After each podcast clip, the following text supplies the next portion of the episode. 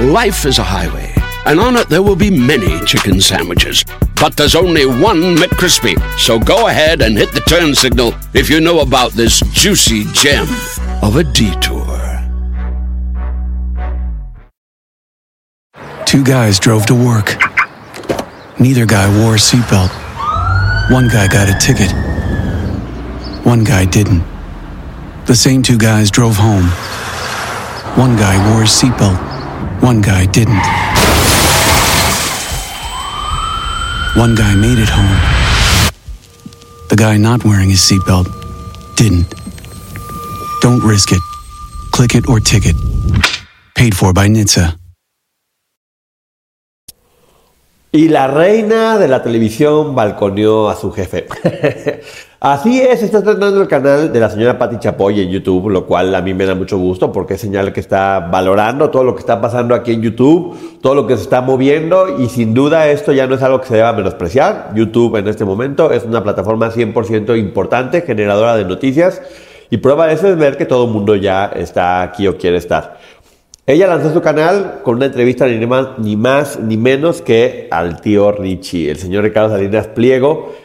Y la verdad que muy buena entrevista, ¿eh? creo que sigue haciéndola mucho en formato tipo televisión, como lo que hace más o menos Jordi Rosado demás, lo cual habla de mucha calidad, pero a lo mejor sí le falta un poquito más esta naturalidad que tiene YouTube y que le gusta a ustedes, que hace sentir algo no tan institucional, sino un poquito más relajado. Seguramente poco a poco irán irán lográndolo, pero de entrada la información que ahí les dio fue bastante, bastante buena. ¿Por qué? Número uno, te das cuenta cómo es la relación entre ellos, que es una relación de amigos 100%. O sea, se hablan, se, hablan de tú, este, se hablan con mucha confianza, pueden tener un juego. Y te habla de eso, de una amistad. Muchas veces se ha hablado de por qué Patti Chapoy sigue dentro de la empresa, si después de que, que si le ventaneando, que si lo quiere esta persona, que si no la quiere la otra. Aquí creo que la respuesta fue clarísima.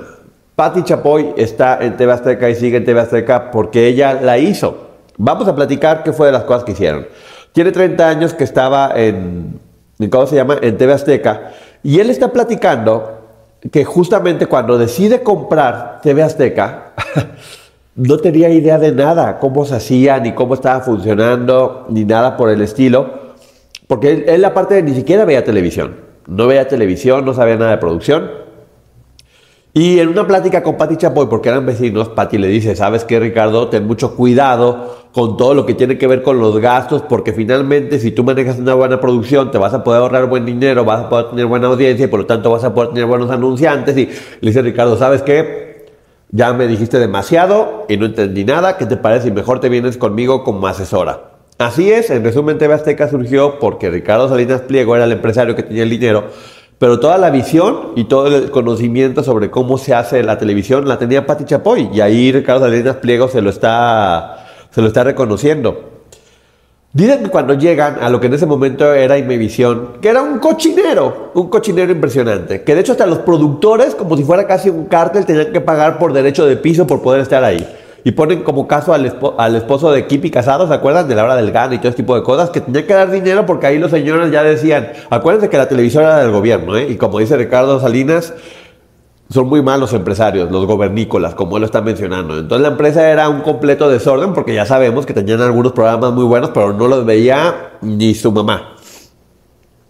Ah, tal, tal cual dice que era una casa de ladrones y que dicen algo que me llama mucho la atención Dicen que era una cueva de ladrones donde todo el mundo veía cómo sacaba dinero de aquí y de allá, que había mucho, que al cabo que había muchos recursos y era fácil sacarlo. Y mencionan y se ven con mirada como de, no hay un lugar donde se pueda robar más fácilmente que en la televisión.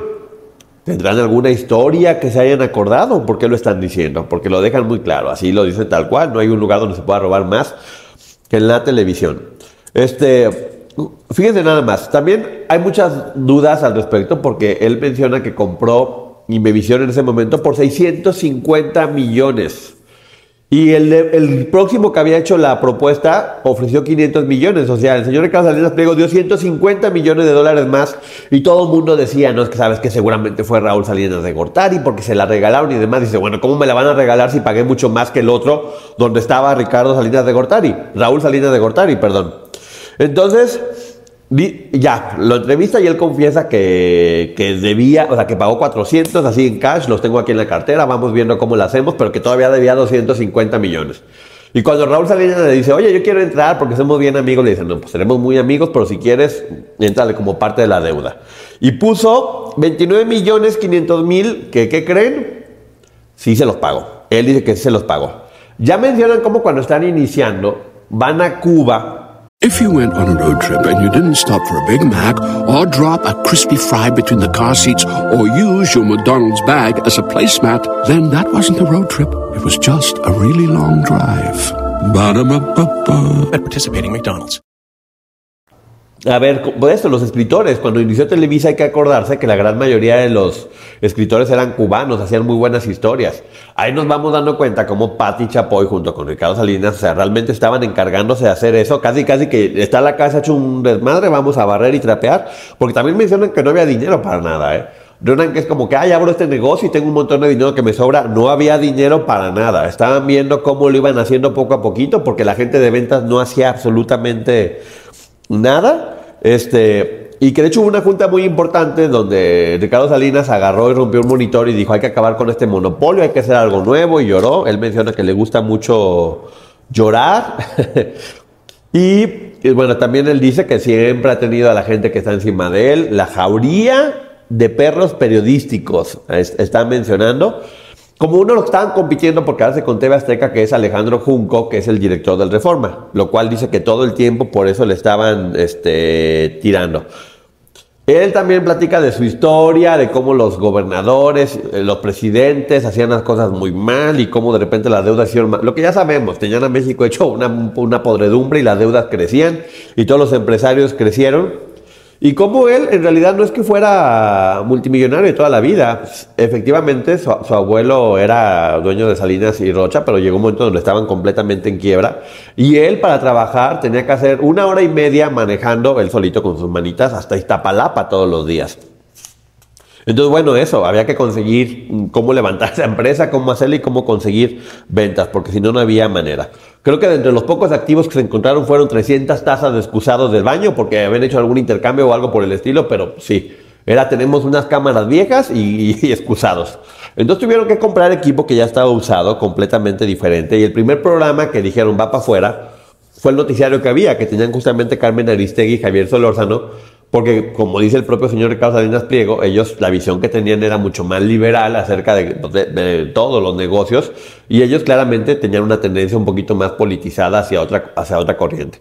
Entonces fueron los primeritos que me los corrió y les dijo, ¿saben qué? Con permiso, aquí no nos gusta cómo piensan o cómo manejan su periodismo y ellos dicen que por eso los odian. Y justamente crearon el primer noticiario que fue hecho, que fue la primera producción que hizo TV Azteca con Javier Alatorre, que ya sabemos que fue un éxito. Y después, evidentemente, pues ya surgió al medio del espectáculo que como Pati Chapoy era una franquicia que ya tenía Televisa, fue la forma de iniciar y después dio pie a su gran, gran, gran, gran, gran este, este, inversión, digamos, su gran descubrimiento que fue Ventaneando, que realmente logró poner a TV Azteca en competencia en cuanto a patrocinadores y demás. No lo mencionaron ellos, pero también creo, que es bueno hacer mención que las telenovelas que hicieron en ese momento, que estaba haciendo Argos como Mirada de Mujer, este, o, o como Nada Personal, o varias telenovelas que estaban haciendo, con Elisa Salinas también, fue lo que logró que la televisora lograra levantarse. Pero vuelvo a repetir, el mismo señor Ricardo Salinas Pliego menciona cómo la televisión y TV Azteca creció gracias a los conocimientos que hizo Patti, a los contactos que tenía, a quien iba metiendo, y estaban en prácticamente todo. Entonces sí, recibieron una televisora prácticamente en ruinas, porque esa es la verdad, estaba en ruinas, era del gobierno, no les importaba que fuera comercial, porque al cabo, como todo lo que pasa, si te están dando dinero y no te exigen resultados, pues terminas flojeando y no terminas teniendo calidad, y acá no, ahora era vamos a competir contra este monstruo que es Televisa y vamos a ver cómo le hacemos para lograr robarles a los anunciantes, o sea, que se vengan con nosotros, que opten por nosotros, y ellos que tienen toda la vida en esto, ahora hay que buscar pelear de, tú a tú. Es muy importante porque muchas personas decían que por qué no hacíamos reseña del libro de TV Azteca, y es que en realidad no hay ningún documento que te muestre todo cómo surgió con lujo de detalles. Aquí creo que esta entrevista es la forma más clara de poder entender un poco cómo fue el proceso, sobre todo dicho de, de manos del propio Ricardo Salinas Pliego, que se ve que estaba muy en confianza, y Pati Chapoy, que logró hacerle las preguntas indicadas para hacer o decir lo que quería decir. Él menciona, fíjate, es, es, es chistoso cómo es parecido. Así como en Televisa estaba los, los tres Emilio Azcárraga, los tres Emilios, acá también era igual. Estaba el abuelo, el papá y después el hijo. Y Ricardo Salinas menciona que el abuelo era un hombre que era como muy blanco, muy negro. En resumen, creo que lo que quiso decir, creo, que es que era como medio cabrón. Y después dice que su papá era un poco, por decirlo de alguna forma, como hippie, que era como más culto, más literato, y que él decidió ser como una, una mezcla de los dos. Ni tan, tan, ni muy, muy. Vamos a ser como un poquito hippie, pero también cuando sea necesario, pues a ser un poquito cabrón y vamos a ver cómo la estamos este, armando. Una cosa que se me hizo muy interesante fue que él platica que, que, cuando la empresa estaba quebrando, cuando el abuelo se la pasa al papá y está quebrando, el abuelo había metido todo su dinero en Suiza. Mientras en México todo el dinero se hizo popó, él metió su dinero en Suiza, que vemos que muchas personas lo siguen haciendo y tenía su lanita intacta. Entonces a él le toca decirle, oye, abuelo, mochate con la lana para poder ir a comprar televisiones a Corea y poderla vender en las tiendas y ya lo cambiaron de Salinas y Rocha a Electra y fue así como pudo levantar la empresa. O sea, imagínense, le pide dinero al abuelo, se va, ahí viene cargando las televisiones desde Corea. No, no es cierto. Obviamente va, las compra muy baratas, las vende y logra levantar esa empresa. Una buena idea, bien apoyada, y miren cómo logró hacer que la empresa creciera tanto, que, que mi gran duda es de dónde sacó el valor para invertir en TV Azteca, porque lo que él menciona es que de repente, a lo mejor porque era más joven y tenía como mucho ímpetu, además la terminó comprando, porque lo dice tal cual, si TV Azteca no hubiera funcionado, hubiera acabado con todo, con todas las empresas, era de todo o nada, porque encima era todo nuestro capital y aparte estábamos endeudados. You might not think that a few simple words could make you crave McDonald's breakfast sandwiches. But if you listen closely to the sound of me saying McGriddles, McMuffin, you might be wrong. No veo, honestamente, cómo hubieran podido levantar la televisora, porque aparte ni siquiera la tenía contemplada, ¿eh? Una cena con sus amigos y ese día que cena con Patti Chapoy y la logra ser su asesora. Y creo que ese fue el gran secreto de que pudiera levantar la televisora, en este caso Azteca. Para mí esto deja clarísima muestra de por qué Patti Chapoy tiene tanta fuerza dentro de TV Azteca y es bien claro, porque se hizo con el dinero de, Salinas Pliego y obviamente su visión empresarial y demás, pero con los conocimientos de Patti Chapoy. eh, Fue el otro pilar que hizo que esto creciera. Más las personas que fueron entrando poco a poco y demás, pero aquí quedó. Ahora sí que yo creo que lo que quería Patti lo logró. Quedó documentado cómo TV Azteca surgió porque ella estuvo ahí participando.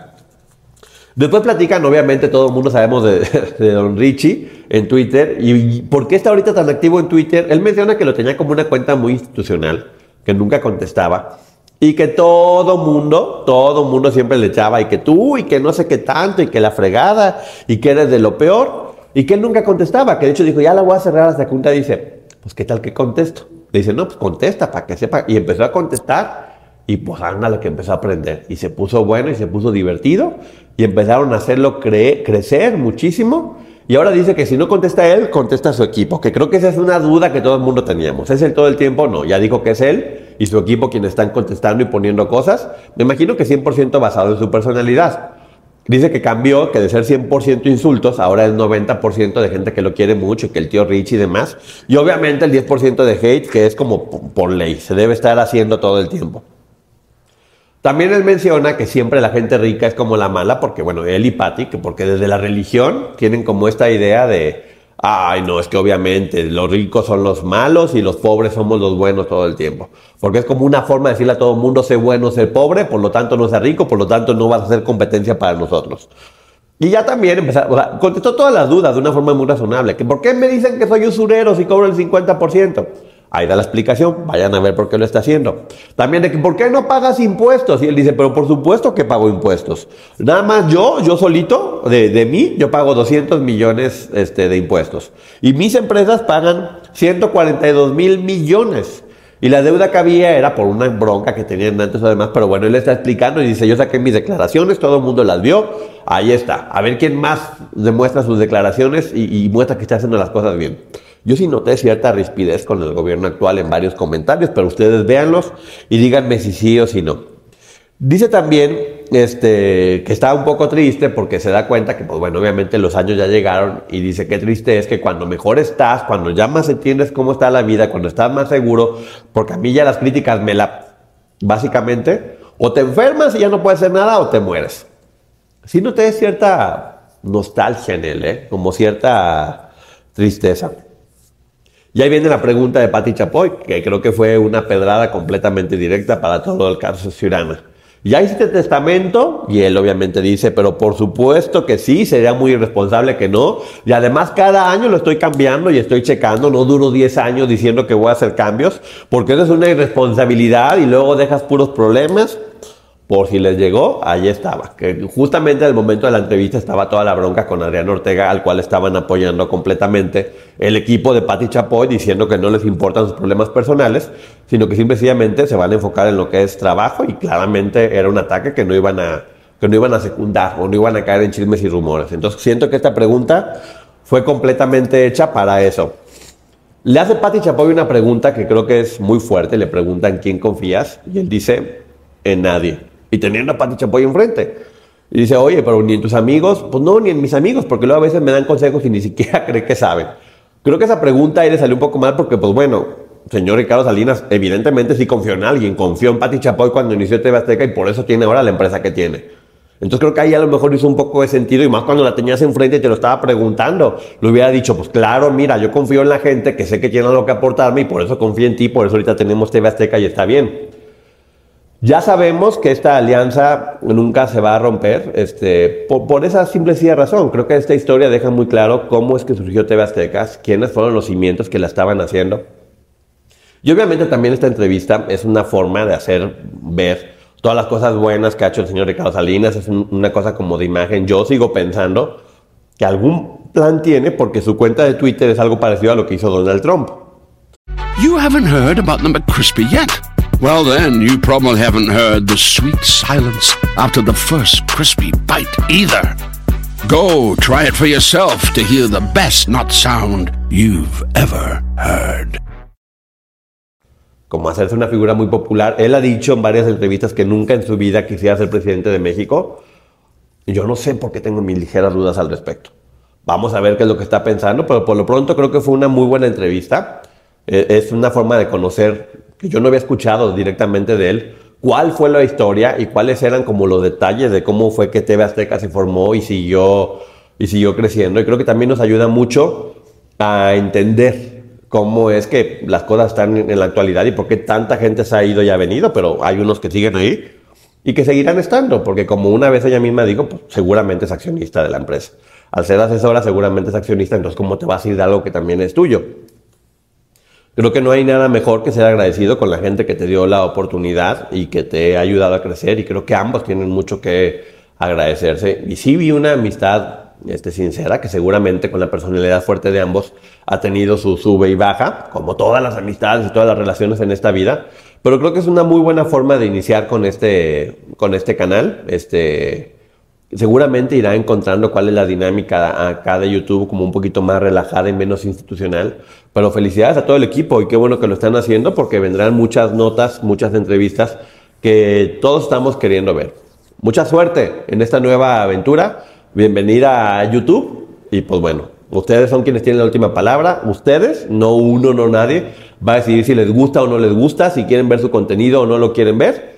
Y y creo que, creo que puede funcionar. Creo que puede funcionar porque es muy inteligente, ha sabido cómo adaptarse. Aquí creo que le va, le va a costar un poco de trabajo encontrar esta dinámica que es de YouTube, un poquito adaptarse.